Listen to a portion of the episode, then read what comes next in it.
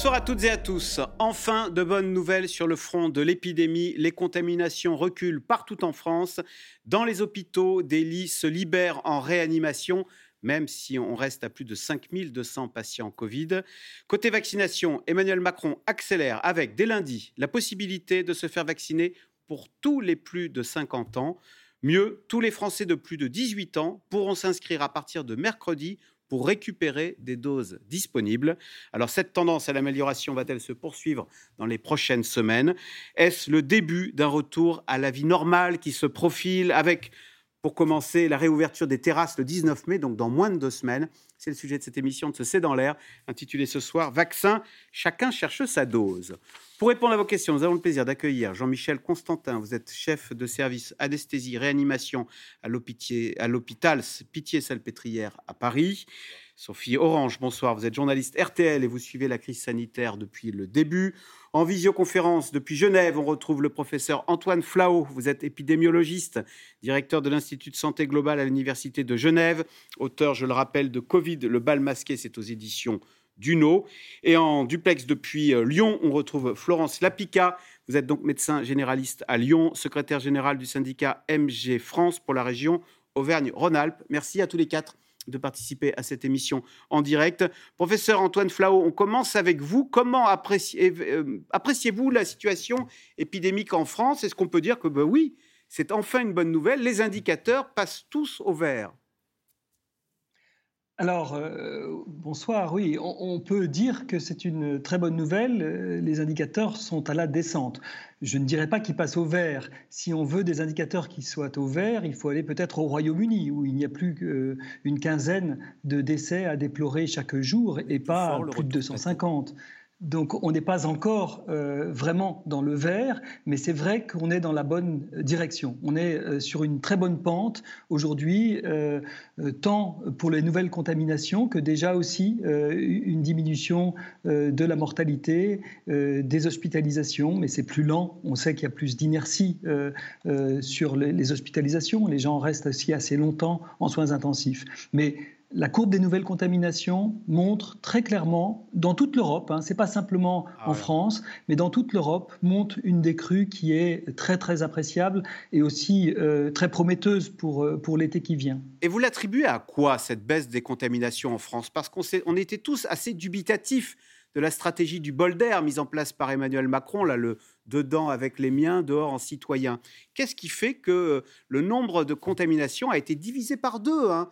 En un mois, on était à près de 50 000, on est tombé à 21 000.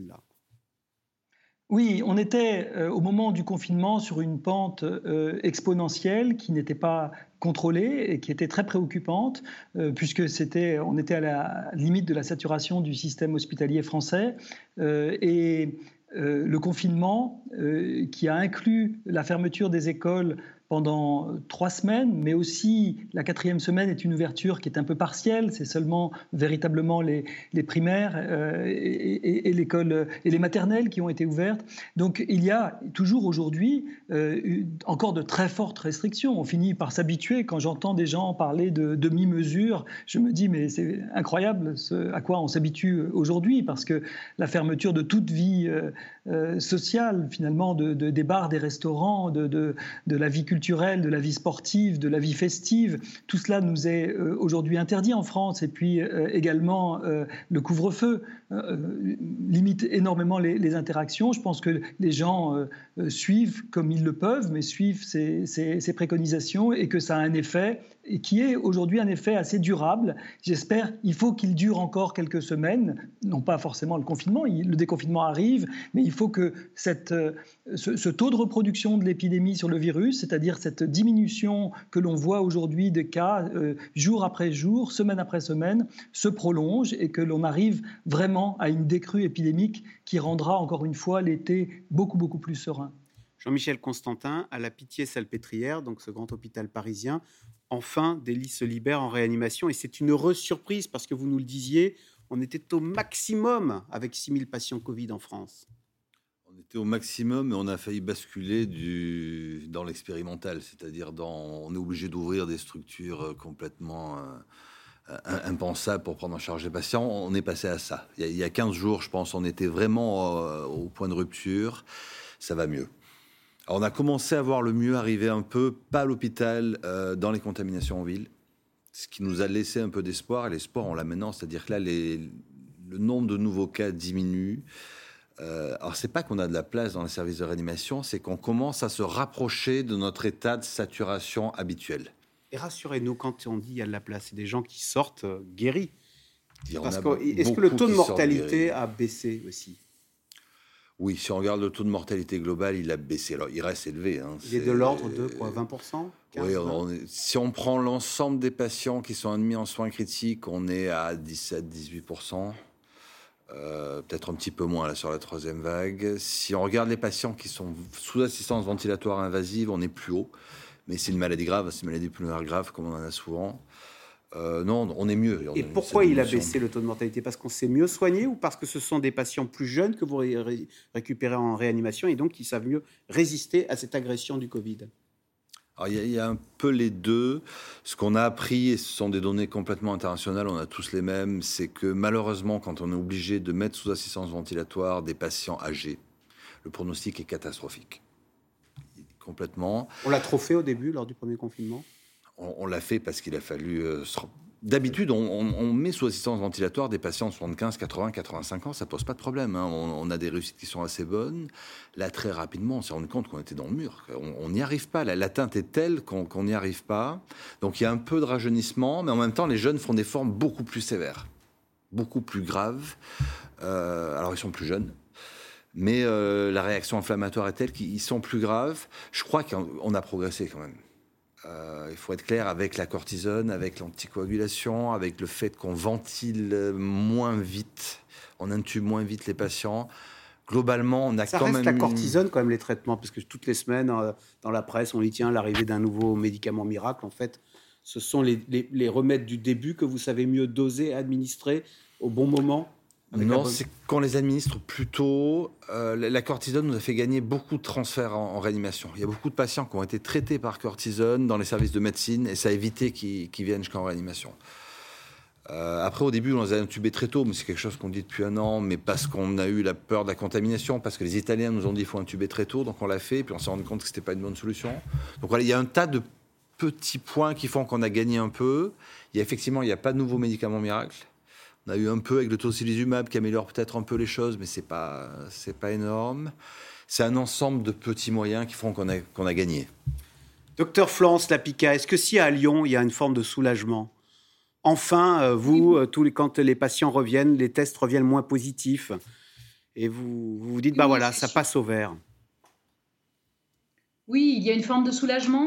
Euh, je pense qu'il faut rester attentif quand même. Il y a toujours euh, des tests qui reviennent positifs. Euh, hier encore, j'ai vu une jeune qui doit avoir 15 ans, qui est venue pour des symptômes tout à fait banaux, c'est vrai, uniquement une fatigue depuis trois jours. Et en faisant un test antigénique au cabinet, eh bien, il était positif et elle était quand même allée à l'école le jour même. Donc je crois qu'il faut vraiment toujours garder en tête que dès qu'on développe le moindre symptôme, il faut rester chez soi et faire un test je pense que ça permettra encore cette décrue et peut-être d'aller encore plus vite pour éviter euh, quelques clusters dans certaines familles. Sophie Orange, il faut dire la vérité. Hein. il y a un mois, il y avait une fatalisme. Les docteurs les disaient dans le journal on va dans le mur on s'y attendait à se prendre le mur. Et finalement, c'est une, divine, une heureuse surprise hein, que ces bons chiffres dont on parle depuis le début de l'émission. On ne s'y attendait pas. Surprise, euh, je ne sais pas. On espérait quand même qu'en limitant les contacts, en fermant les écoles euh, une semaine plus tôt, en, instaurant l'école à distance, on espérait euh, que ça baisse. C'était l'objectif, sinon on n'aurait pas fait tout ça. On se souvient de la tribune dans le JDD, euh, de tous ces patrons d'hôpitaux qui disaient on va dans le mur et ces, demi, ces mesures ne suffiront pas. Et c'est pour ça qu'il a fallu freiner. Et j'ai l'impression, par rapport à la première et la deuxième vague, que l'incidence, le nombre de nouveaux cas pour 100 000 habitants sur une semaine, a baissé peut-être un peu moins vite. Mais là, maintenant, on peut parler de baisse brutale. Euh, c'est-à-dire qu'on est à 20-25% de baisse d'une semaine sur l'autre, ce qui est beaucoup, avec pour la semaine dernière une reprise du dépistage, ce qui n'était pas le cas pendant euh, la période de vacances. Donc ça veut dire qu'on dépiste plus et malgré tout on a moins de cas. C'est presque la meilleure nouvelle de la semaine. Après, à l'hôpital, la baisse n'est pas brutale, mais elle est régulière et elle se confirme. Aujourd'hui, on estime qu'il y a à peu près six régions qui sont sous le seuil de 200 d'incidence. Donc là, on commence à, respirer un peu mieux. Le Conseil scientifique, dans son avis qui a été publié hier et rendu, euh, euh, donné au gouvernement hier et rendu public là une heure avant l'émission, euh, le Conseil scientifique estime qu'à ce rythme-là de baisse de l'incidence, on arriverait à moins de 100 autour du 25 mai et autour de 50 euh, vers le 1er, le 10 juin. Donc 50, ça commence à être vraiment du vert. Aujourd'hui, je pense qu'on n'est pas vert, on est plutôt rouge clair ou orange.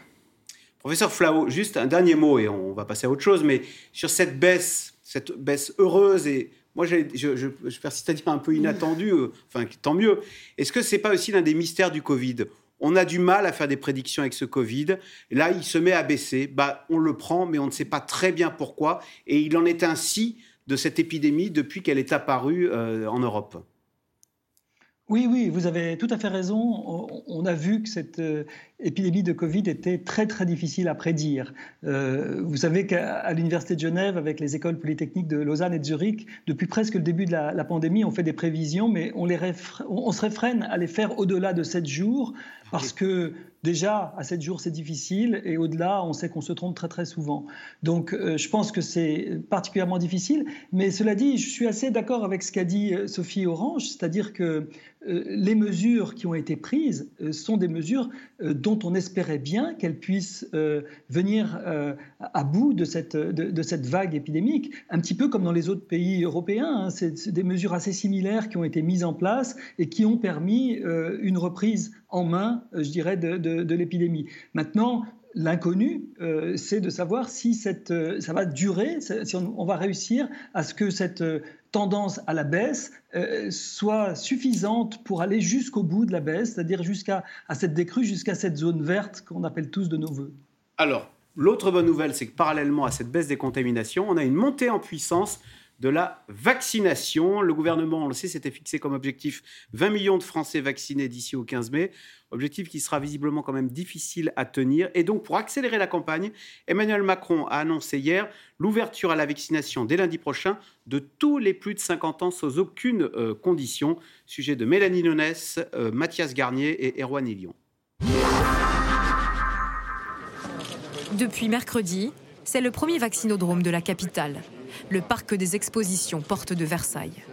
Pour le président, c'est surtout l'occasion de donner un grand coup d'accélérateur à la campagne de vaccination. Première ou deuxième dose Première. Voilà. Pour le coup, c'était saturé dans votre, dans votre arrondissement Oui, il n'y avait, pas de, y avait, pas de, possibilité. Euh, bon, heureux que vous puissiez euh, merci. accéder au vaccin. Non, merci, madame. Une inauguration et des annonces. Dès lundi, les plus de 50 ans pourront se faire vacciner puis à partir de mercredi, les doses restantes pourront être données à tous les adultes français. Avec moi.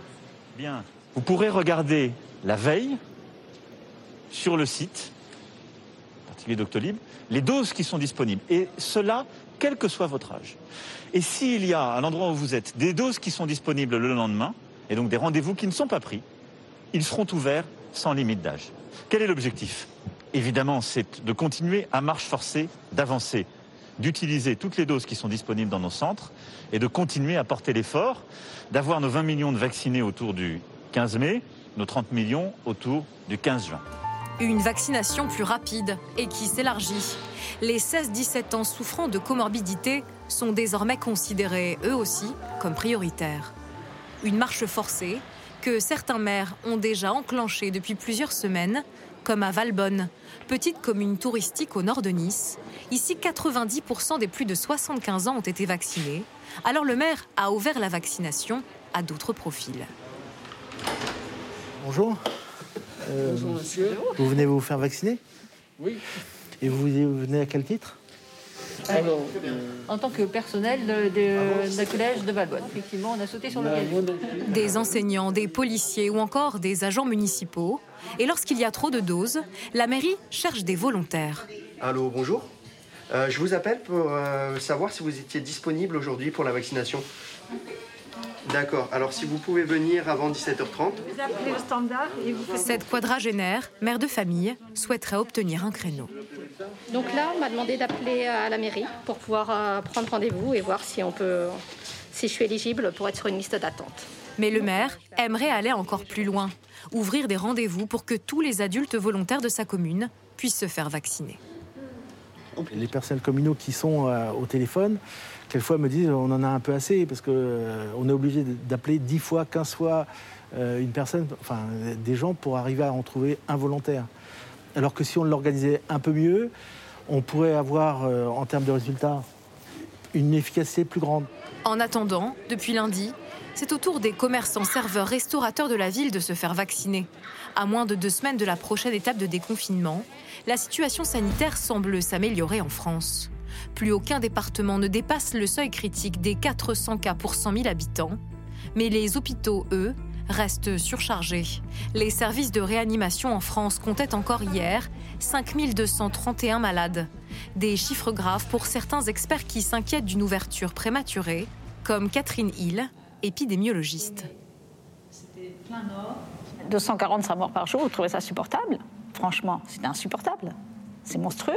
Tous les indicateurs les plus importants, qui sont les arrivées à l'hôpital, les arrivées en réanimation et le nombre de morts par jour, ont certes baissé un peu depuis quelques jours, mais vont réaugmenter. Rouvrir en ce moment veut dire que plus de gens vont croiser des gens différents, le virus va se remettre à circuler et la situation va s'aggraver. Selon l'épidémiologiste, seule la vaccination pourrait stopper la circulation du virus. À ce jour en France, près d'un tiers des adultes ont reçu une première dose, soit plus de 16 millions de Français. Alors, question téléspectateur, professeur Antoine Flao. Avec la réouverture des lieux conviviaux en mai, le nombre de contaminations peut-il continuer à baisser? Question d'Éric dans le Pas-de-Calais. Donc je rappelle le calendrier, le 19 mai, c'est dans 12 jours, hein. les terrasses rouvrent. Et le 9 juin d'ailleurs, les, restaurants rouvrent en intérieur. On pourra déjeuner ou dîner en intérieur. Je ne suis pas très inquiet euh, de l'effet que va avoir l'ouverture proposé le 19 mai. Parce que le 19 mai, c'est, comme vous l'avez dit, l'ouverture des terrasses. Mais vous savez, les contaminations, elles n'ont pas lieu sur les terrasses. Les contaminations, elles ont lieu à l'intérieur euh, des, habitations, dans des pièces qui sont peu ventilées, qui sont, euh, où il y a du monde et, où on reste longtemps. C'est pas sur les terrasses que l'on se contamine le plus probablement. Donc, bien sûr, il faudra respecter des distances euh, entre les personnes, il ne faudra pas être trop les uns sur les autres, il faudra que ce soit des vraies terrasses, pas ces terrasses qui sont des bocaux bâchés de part et d'autre et qui, en fait, là, remettraient les gens dans des situations à risque. Mais sinon, ça, je ne crois pas que ce soit très dangereux. Les musées franchement, il y a la distance, il y a le volume. Je ne crois pas du tout que les musées, il n'y a jamais énormément de monde non plus. Si on arrive à bien organiser les files d'attente, ça ne devrait pas être un énorme problème. Quant aux spectacles, ils seront sécurisés, les spectacles. Ça n'a jamais été des hauts lieux de transmission, euh, les, lieux culturels. Donc, euh, s'ils sont suffisamment sécurisés, si les jauges euh, sont, relativement souples et qu'il y a aussi des mesures de, de contrôle de, du CO2, par exemple, c'est-à-dire de, l'aération, de la qualité de la ventilation et de l'aération, ce ne seront pas non plus des lieux à très haut risque. Donc, pour ma part, je suis pas très inquiet sur tout ce déconfinement qui commence à partir du 19, du 19 mai. Sophie Orange, est-ce que dans les têtes, on ne s'est pas déconfiné? On parle d'un été sans masque.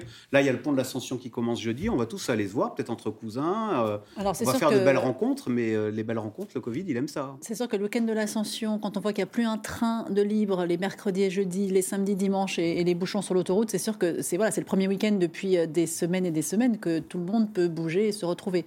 Alors, il y a, le conseil qu'on peut donner, c'est aller pratiquer un test PCR antigénique ou éventuellement un autotest avant de se retrouver. Ça permettra euh, quand même non pas de relâcher les gestes les barrières. autotests qu'on peut acheter librement euh, chez le pharmacien et comme ça juste avant d'aller déjeuner avec sa tante ou je sais pas ça, quoi. Ça marche, c'est-à-dire que non mais ça, ça, se vend, je veux dire.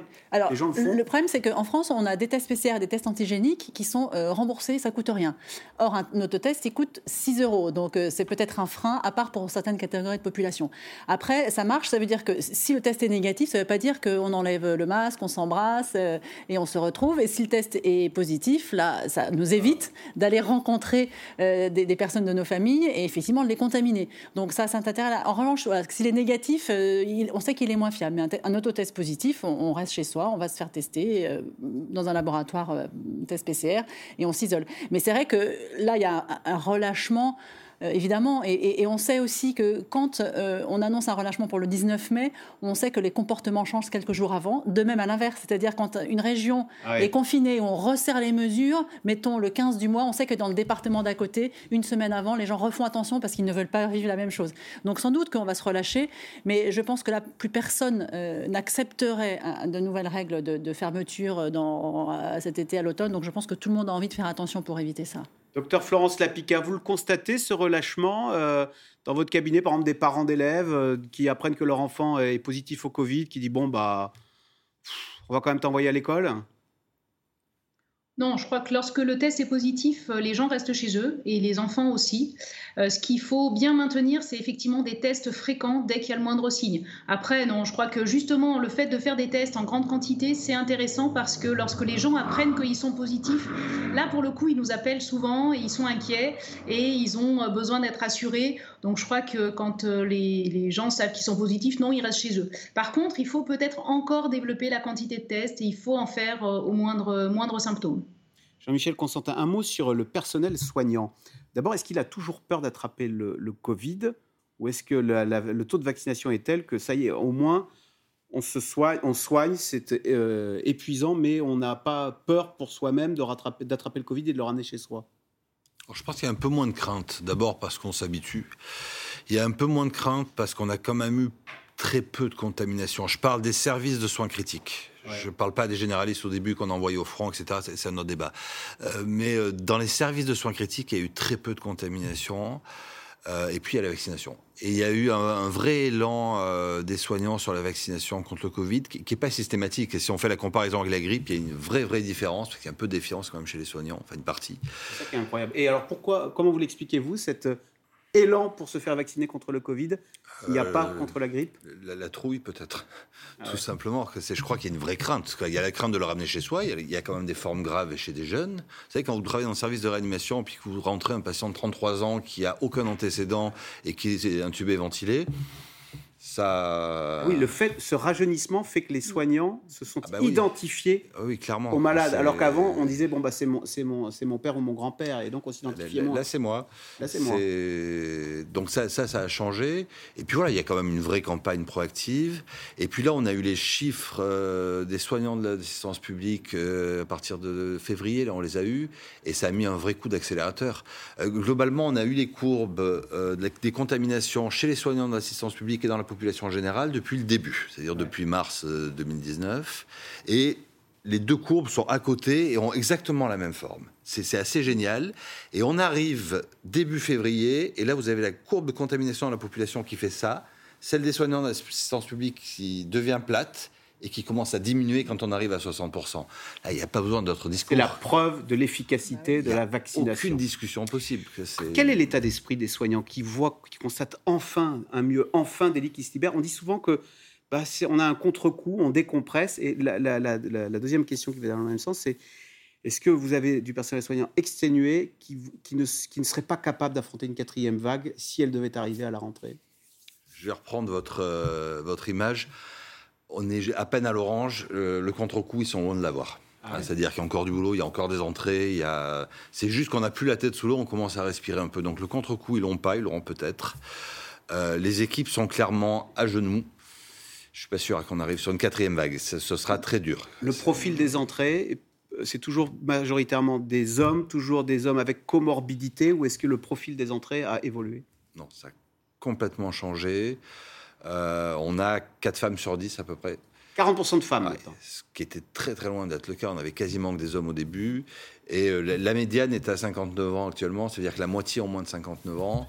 Et beaucoup ont la trentaine et pas d'antécédents. C'est...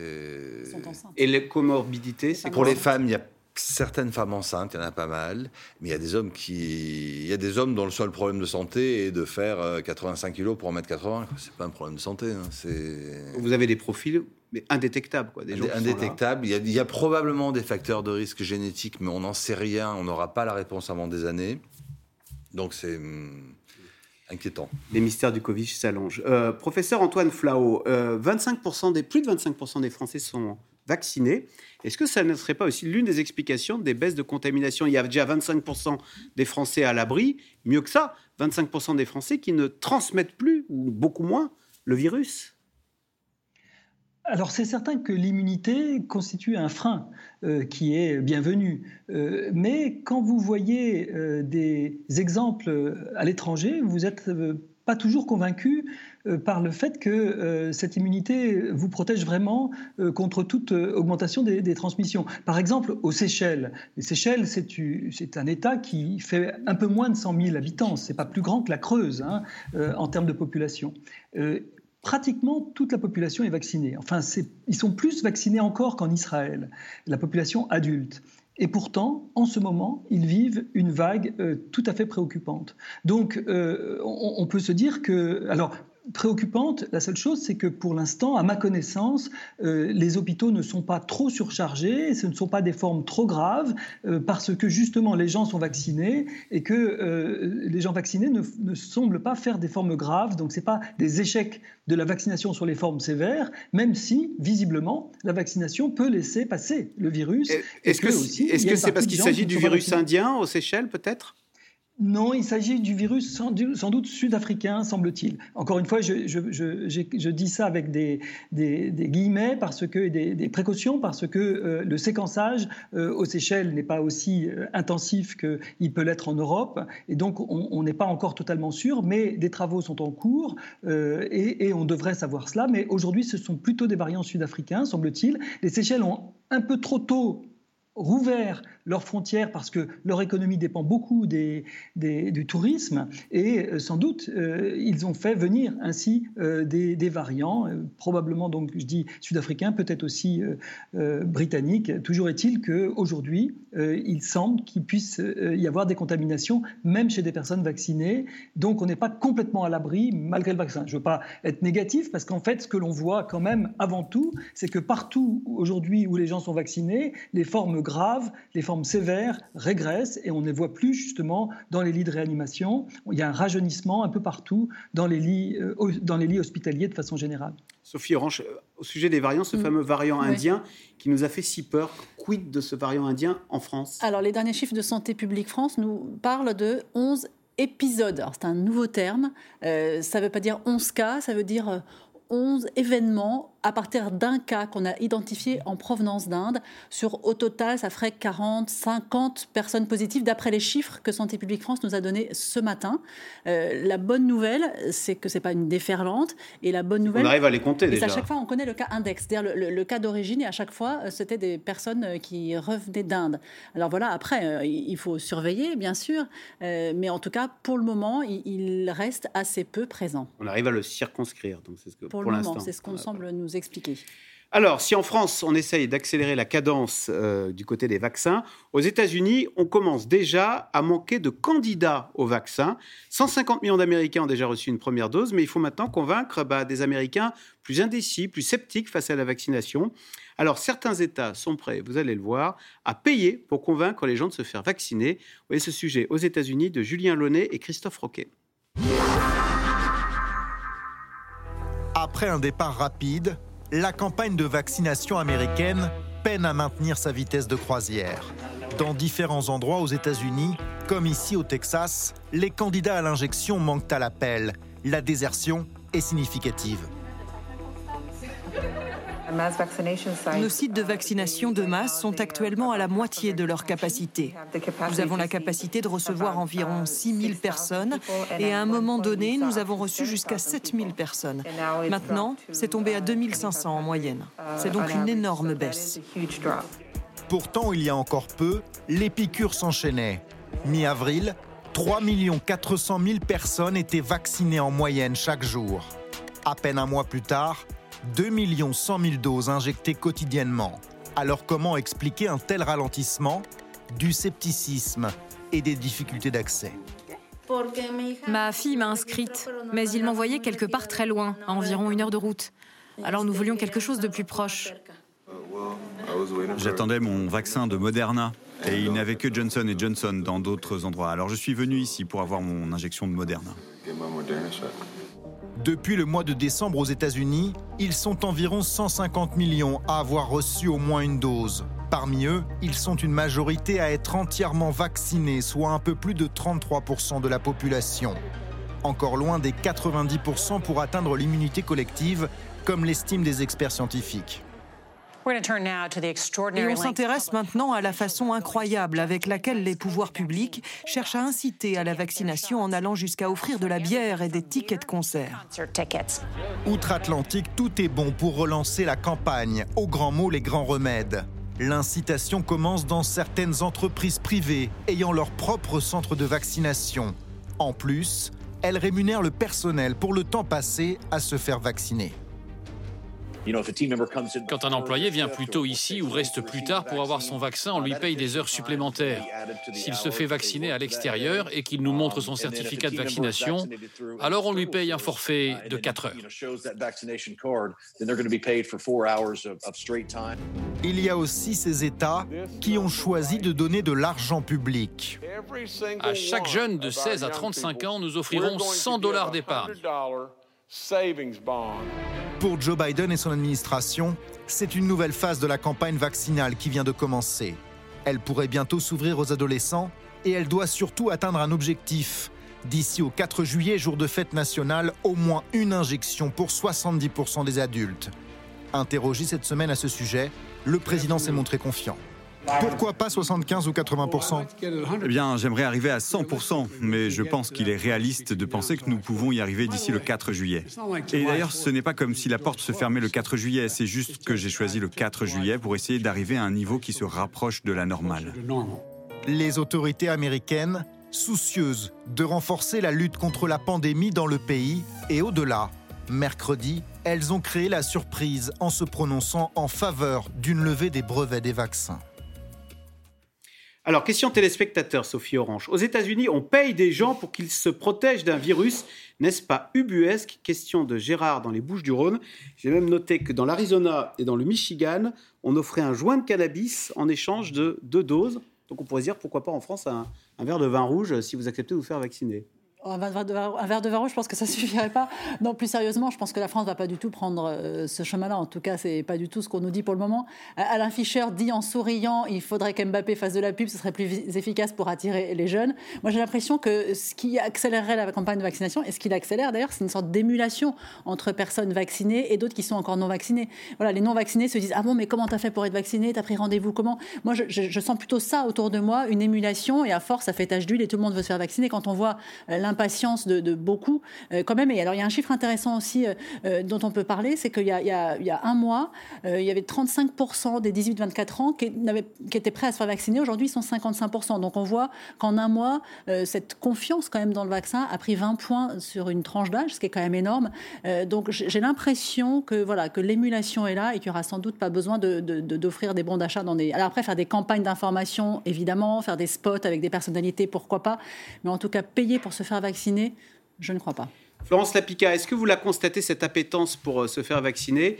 Et est-ce qu'il y a. Maintenant, c'est simple. Je, à partir de lundi, tous les plus de 50 ans peuvent se faire vacciner. C'est vrai que jusqu'à présent, euh, il y avait une matrice à triple entrée, là, selon l'âge, le sexe, euh, la profession, euh, les comorbidités. On n'avait pas le droit à tel ou tel vaccin. Oui, je crois qu'il y avait besoin de simplifier les choses, ça c'est sûr, parce que là, plus personne ne comprenait, ne comprenait rien, ne savait s'il y avait le droit d'être vacciné ou pas, et on perdait beaucoup, beaucoup de temps à ça. Il fallait clarifier la situation.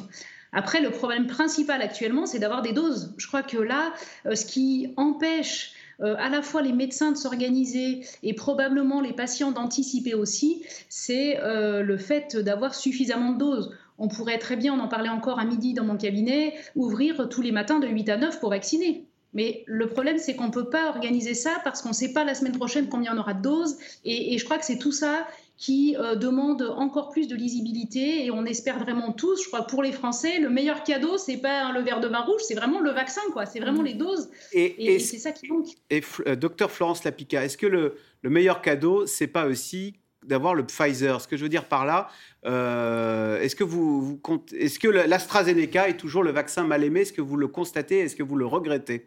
Comment réagissent les gens quand vous leur dites que vous allez leur administrer de l'AstraZeneca? Alors, il y a un certain nombre de patients qui refusent, hein, c'est sûr, et qui préfèrent attendre euh, dans les centres de vaccination euh, un rendez-vous pour pouvoir avoir un Pfizer, ça c'est vrai. Et ça pose un vrai problème euh, d'accès aux soins, parce qu'en fait, il y a toute une tranche de la population qui n'est encore pas vaccinée, qui n'a pas de possibilité d'aller dans ces centres soit par un manque d'accès informatique, parce que se connecter et aller prendre des rendez-vous sur Doctolib, etc., c'est pas possible pour tout le monde. Et puis se rendre dans les centres de vaccination, bah, c'est pas de la proximité, c'est souvent loin, il faut prendre des transports en commun, euh, c'est compliqué pour des gens où il faut être accompagné. Et ça, c'est il y a beaucoup beaucoup de gens isolés qui ne sont pas vaccinés encore. Et vous pouvez nous le dire, bah, de temps en temps, il vous reste dans un flacon une ou deux doses, un flacon qui va se périmer. Et faute de patients, eh bien, euh, ce flacon termine à la poubelle. Ça vous est déjà arrivé? Alors, on a euh, le même système hein, avec des listes d'attente euh, pour l'AstraZeneca, on, fait la, on fait la même chose. Mais il y a encore des, gens, hein, lorsque l'on ouvre le calendrier de vaccination sur Doctolib ou autre, eh bien, effectivement, les places se prennent. Donc, il y a encore des gens qui veulent être vaccinés sur, euh, avec l'AstraZeneca. Notre problème, c'est la lisibilité sur le nombre de doses, euh, les doses qu'il faut peut-être garder pour des rappels, mais finalement, on nous dit cette semaine que c'est pas peut-être pas la peine, mais c'est vrai que c'est tout ça qui est euh, difficile. Il y a besoin de vraiment de clarifier et de lisibilité. Sophie Orange, autre problème avec l'AstraZeneca, c'est qu'entre la première et la seconde dose, il mm. faut attendre 12 semaines. Si je prends un rendez-vous ce soir pour l'AstraZeneca, ben ma deuxième dose, je devrais la, avoir un la deuxième dose me mm. sera administrée mi-juillet. Il y a beaucoup de gens qui disent mais mi-juillet, je ne sais pas où je serai, je serai peut-être en vacances, je serai peut-être à l'étranger.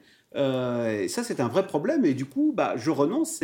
C'est euh, cet éloignement entre la première et la seconde dose qui tombe pendant les vacances. Est-ce que ce n'est pas problématique Alors, peut-être deux choses sur ce sujet. Déjà, ce n'est pas un, jour près.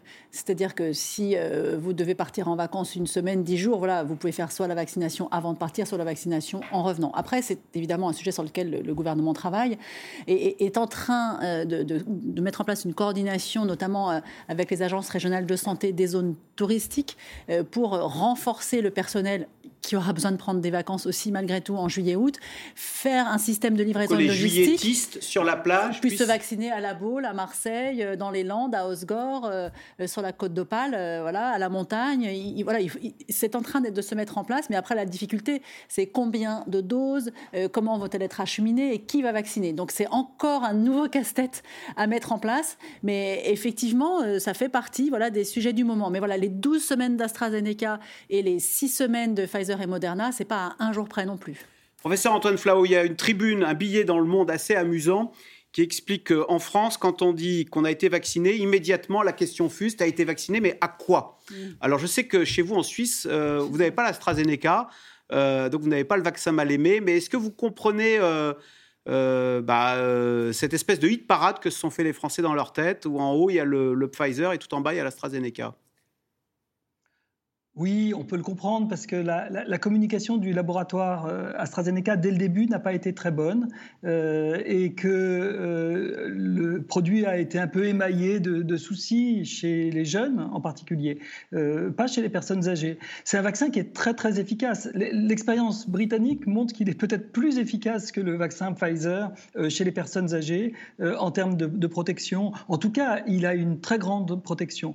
Après, il s'est trouvé qu'il il a eu encore d'autres malheurs, puisque euh, les Sud-Africains l'ont essayé avec leurs variants, et qu'il semble qu'il y ait un peu d'échappement euh, de, l'efficacité du vaccin sur les formes euh, plutôt modérées, pas sur les formes sévères. Mais tout cela s'est ajouté, les gens se sont dit, mais dans le fond, Pfizer, on n'entend jamais de problème avec lui, et, c'est celui-là le, meilleur vaccin. C'est un petit peu normal que les gens se disent cela, je pense. ce que je voulais aussi dire, c'est que on parle beaucoup des jeunes, et je pense que c'est très important en effet. J'aime assez bien la proposition euh, ou la suggestion, en tout cas d'Anna Fischer, qui est de dire il faut que d'autres personnes, par exemple Mbappé ou d'autres personnes, euh, ou, peut-être d'autres techniques de communication euh, entrent en jeu, et c'est peut-être pas les épidémiologistes ou, les réanimateurs ou les médecins généralistes qui sont les meilleurs, quoique les généralistes sont probablement ceux qui ont le plus grand capital confiance auprès de leurs patients. Mais je voulais parler d'un autre segment de la population qui est assez oublié de façon générale de toutes les Ce sont les gens qui sont un petit peu au, bas de l'échelle sociale.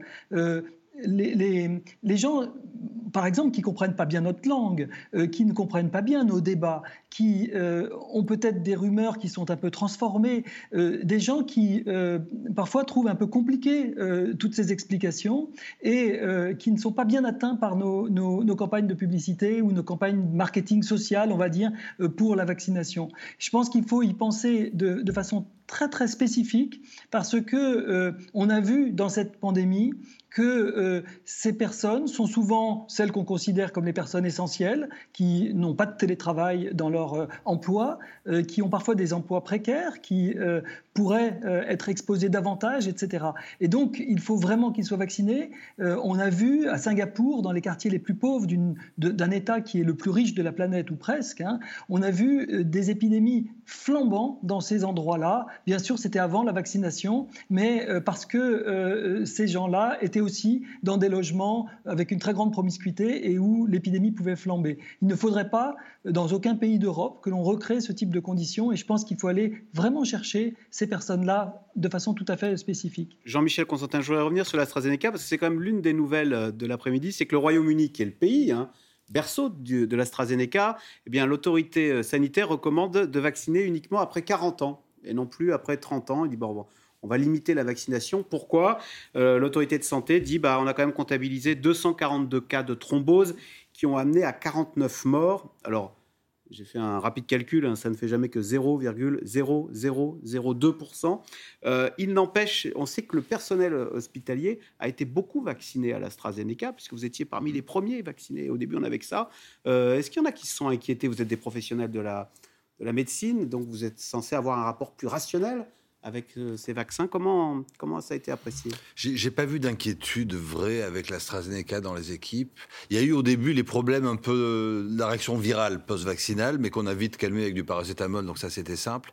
Les gens étaient un peu KO, quoi. Oui, un peu KO, ils avaient un peu 39, euh, mais ça passe très bien. Si on prend du, du paracétamol juste avant, ça, passe sans souci.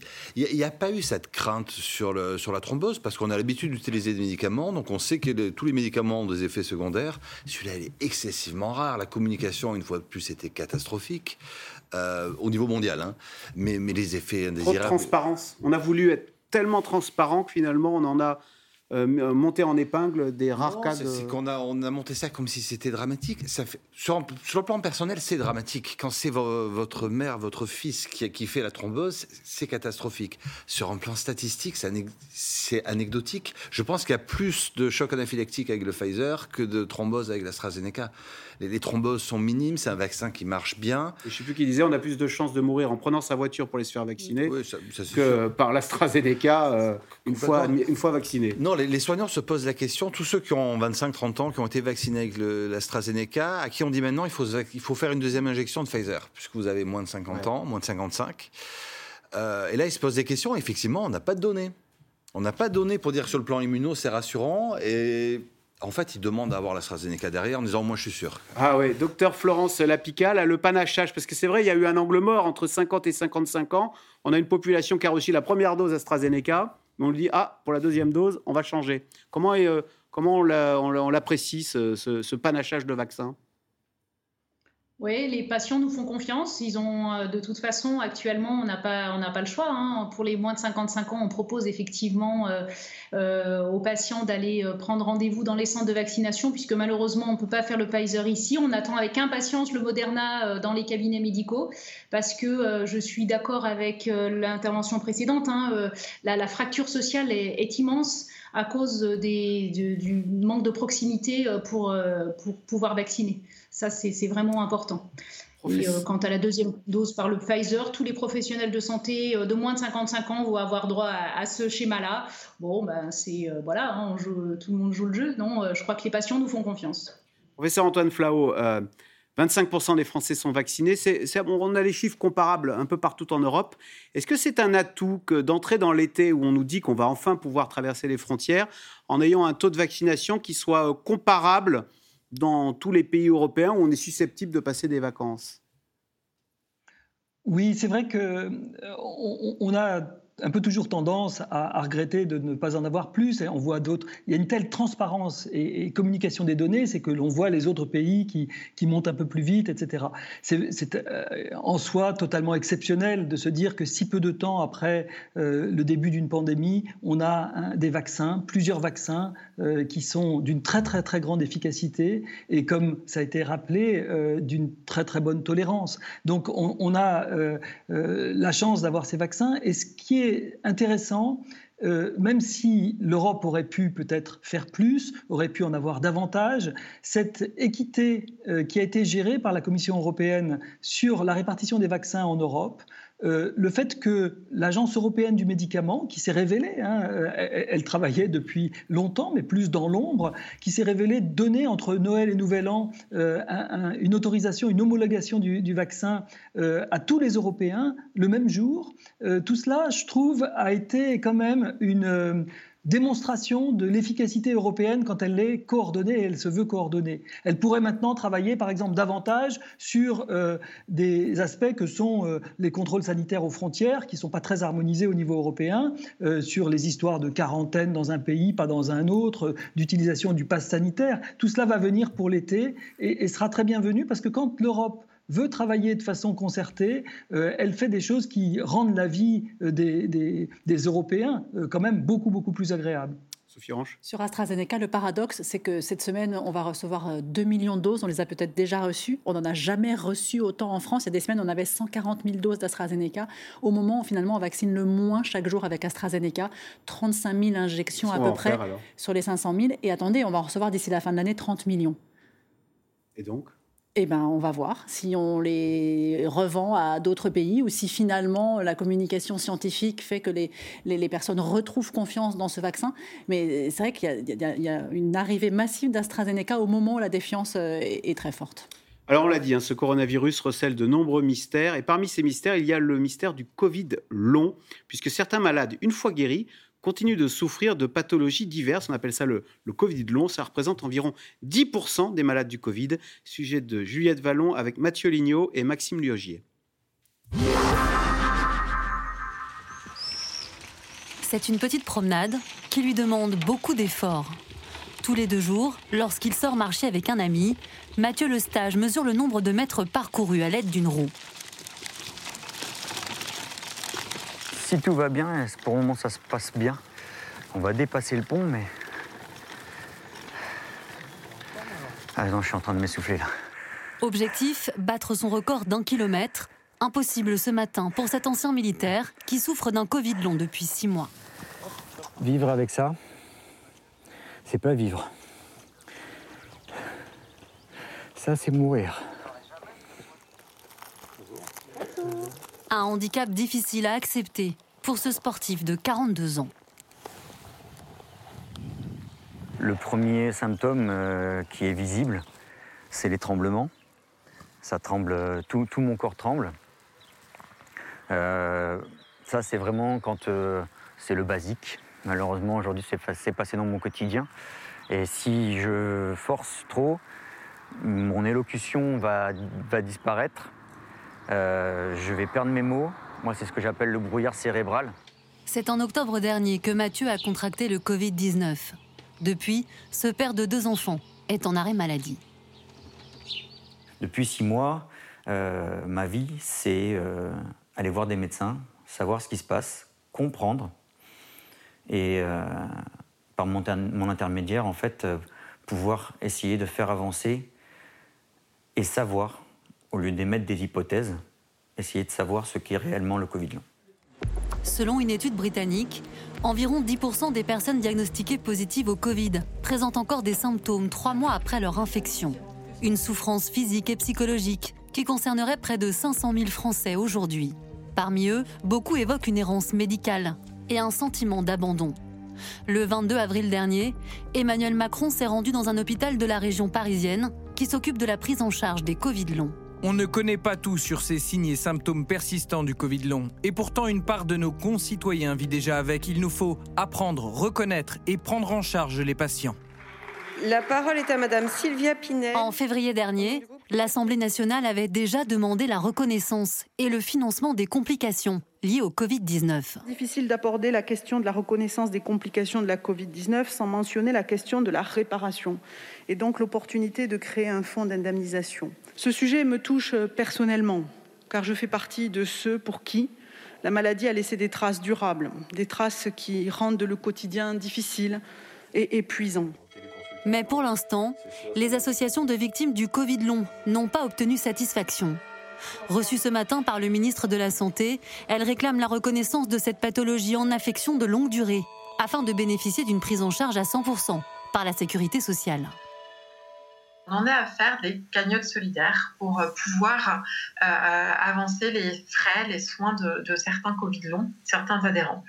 Euh, beaucoup, beaucoup ont perdu leur emploi, ou se retrouvent seuls aussi, ne sont pas entourés. donc l'ALD permettrait à ces patients malades du Covid long de ne pas tomber dans cette misère économique et sociale. Aujourd'hui, seuls les soignants présentant des séquelles respiratoires suite au Covid bénéficient d'une reconnaissance automatique en maladie professionnelle une couverture qui concernait seulement un peu plus de 400 personnes fin février. Docteur Florence Lapica, vous avez des, des patients qui viennent dans votre cabinet et qui vous décrivent des symptômes et vous leur dites mais monsieur ou madame, vous avez ce qu'on appelle le Covid long? Oui, les hum, symptômes les plus fréquents, ce sont la fatigue qui persiste parfois très très longtemps, les euh, difficultés respiratoires qui peuvent aussi euh, persister longtemps et euh, l'odorat qui peut aussi mais certains étaient malades l'été dernier et sont toujours n'ont toujours pas d'odorat. Et je pense que c'est effectivement difficile à supporter. C'est pour ça que j'entendais parler d'errance médicale. Et je crois que les patients cherchent une solution, ça dure depuis des mois et pour eux c'est devenu insupportable. Et malheureusement, on n'a pas euh, tout le temps de solution à ça. On a, je pense que euh, voilà, j'espère que les, les, solutions viendront, les thérapeutiques aussi, mais là pour l'instant, euh, je crois que euh, il faut expliquer et peut-être prendre en charge effectivement euh, mieux cette, euh, en tout cas sur le plan psychologique, et peut-être aider pour tous ces patients qui perdent leur travail, parce que ça c'est une réalité. ils ne peuvent pour un certain nombre pas continuer à travailler. Donc je crois que la prise en charge et la reconnaissance sur ce plan-là est indispensable. Parce que ça n'est pas reconnu comme une affection longue durée qui vous permet d'avoir un remboursement à 100% et d'être, de rester chez soi et d'être indemnisé.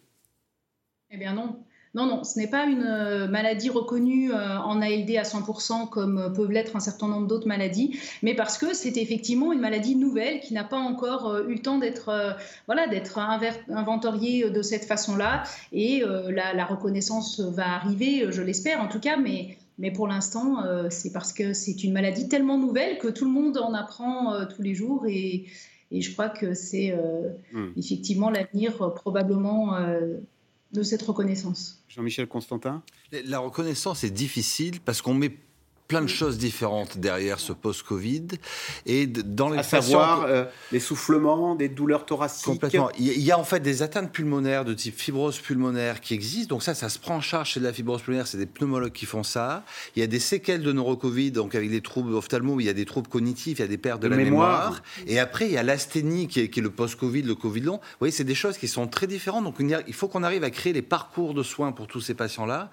Et c'est pour ça que je crois que c'est un peu difficile tout de suite de reconnaître parce que c'est pas une maladie. Il faut qu'on arrive à séquencer à l'intérieur quels sont les différents points. Sophie Et puis aussi, il y a des personnes qui ont eu le Covid, qui auront guéri et quelques mois après sont fatiguées, ont un essoufflement. Il faut aussi évacuer l'idée que ça peut être autre chose que le Covid.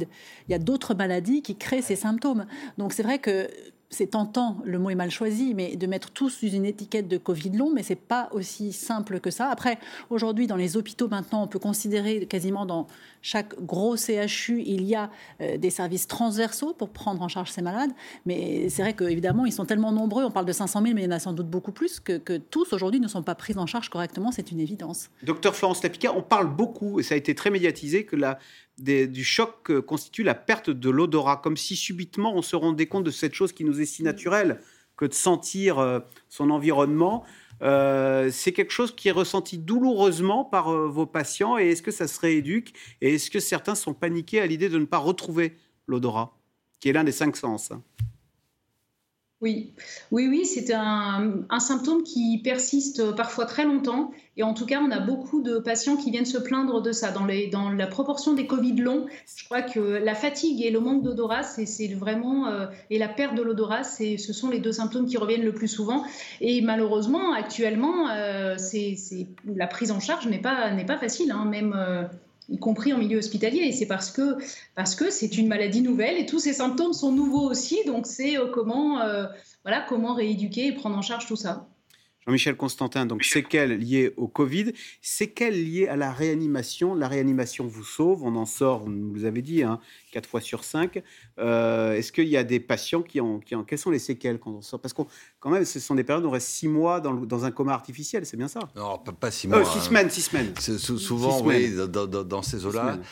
Il y, a, deux choses différentes. Il y a les séquelles de la réanimation euh, qui sont très importantes et qui sont pas très connus. Et chaque année, nous, on libère des, milliers de patients et qui ont des séquelles. On estime, par exemple, que les survivants du syndrome de détresse respiratoire aiguë font un syndrome de stress post-traumatique dans 30 à 50 des cas. Ça veut dire quoi, ça? Ils sont stressés de ce qu'ils ont vécu?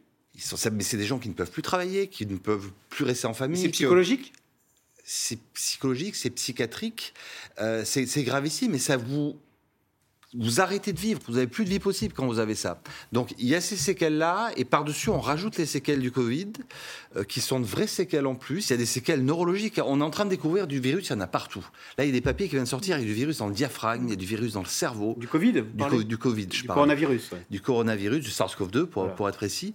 Euh, donc on a ces séquelles, et dans le, la perte de l'odorat en est qu'une... C'est la chose qu'on voit du, SARS-CoV-2, il y en a dans le cerveau, il y a de la réaction inflammatoire, et ça, on ne sait pas combien de temps ça va mettre pour se résorber.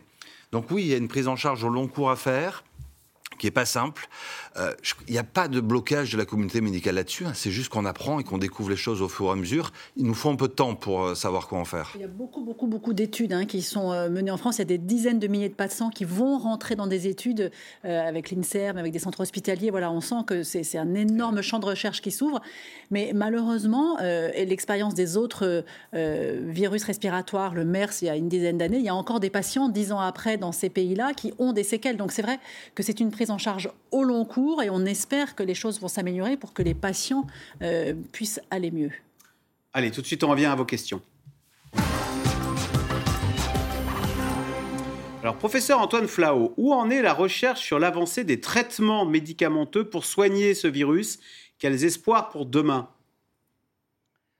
Oui, on peut être déçu par rapport aux vaccins qui ont été flamboyants. Euh, beaucoup sont arrivés sur le, podium. On peut dire que. Vous parlez des, euh, médicaments Là, on peut être déçu par non, je dis, on a été très heureux avec les vaccins parce qu'ils euh, sont arrivés sur les podiums. Mais on était un peu déçus par les médicaments, puisque les médicaments, eux, euh, semblent finalement, les uns après les autres, ne pas euh, tenir les promesses initiales qu'ils avaient pu générer par leur efficacité en laboratoire. On a vu que malheureusement, la chloroquine ne semble pas efficace, ou l'ivermectine, c'est peu probable non plus. On a quand même cette dexaméthasone dont on a parlé tout à l'heure, qui est un, un vieux, brave corticoïde qui est quand même d'une très grande efficacité.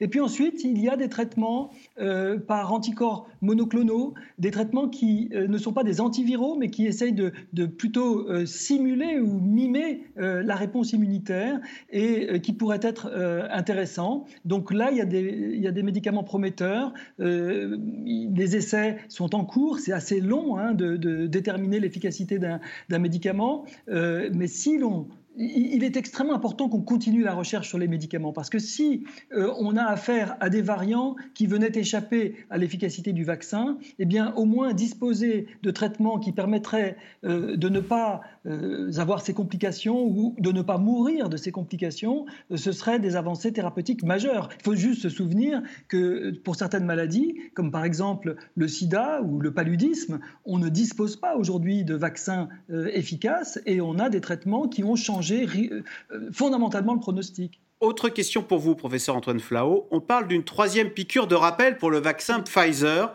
Qu'en est-il pour l'AstraZeneca? Question d'Hervé dans la Somme. J'ajoute que euh, le professeur Alain Fischer, ce matin, dans Aujourd'hui en France, a dit que le scénario le plus probable était sans doute qu'il faille se faire vacciner tous les ans. Alors, je pense que c'est encore un peu tôt pour. Euh, c'est un des scénarios possibles, mais c'est un peu tôt pour penser que ce sera le scénario qui va se passer. Parce que euh, se vacciner tous les ans, c'est un scénario connu. Hein, c'est le scénario de la grippe, euh, où les variants de la grippe, hein, qu'on n'appelle d'ailleurs pas comme ça, mais qui sont les, nouvelles souches de virus grippal, euh, provoquent chaque année euh, un échappement euh, immunitaire qui nécessite qu'un nouveau vaccin, ou qu'un vaccin en tout cas avec une composition adaptée, soit proposé à, chacun des hémisphères. On fait ça par hémisphère, hémisphère nord pour les, les grippes de l'hiver de l'hémisphère nord ou l'hémisphère sud. pour le coronavirus, c'est encore trop tôt, mais cela dit, je pense que ça n'est pas aux fabricants de, vaccins de le déterminer. Euh, pour la grippe, c'est l'OMS qui le détermine. C'est-à-dire que c'est des chercheurs euh, indépendants, des experts euh, internationaux qui se réunissent chaque année, deux fois par an, une fois pour l'hémisphère nord, une fois pour l'hémisphère sud, et qui déterminent la composition du vaccin. Et je pense que c'est beaucoup mieux que ça se passe d'une façon indépendante des laboratoires. Ils donnent aux laboratoires pharmaceutiques, voilà la composition qu'il faudrait avoir. Je pense que si un jour on, a, euh, on nous dit il faut nous faire revacciner, moi j'aimerais pas que ça vienne euh, du PDG de Pfizer, je préférerais que ça vienne d'experts indépendants. Eh on aurait des, soupçons euh, si c'était le labo qui nous disait chaque année jusqu'à la fin de votre vie il faut se faire vacciner. Alors la vaccination tous les ans, c'est peut-être un peu tôt pour répondre. En revanche, il y a une vraie réflexion en cours à la autorité de santé, au comité d'orientation stratégique pour la vaccination d'une troisième dose du vaccin Pfizer dans les EHPAD pour les personnes âgées ou pour les personnes immunodéprimées les plus fragiles. l'immunité. Voilà, peut-être à la rentrée. Est-ce qu'il faut le faire en même temps que la grippe? Ce serait évidemment d'un point de vue logistique idéal, c'est-à-dire le même jour.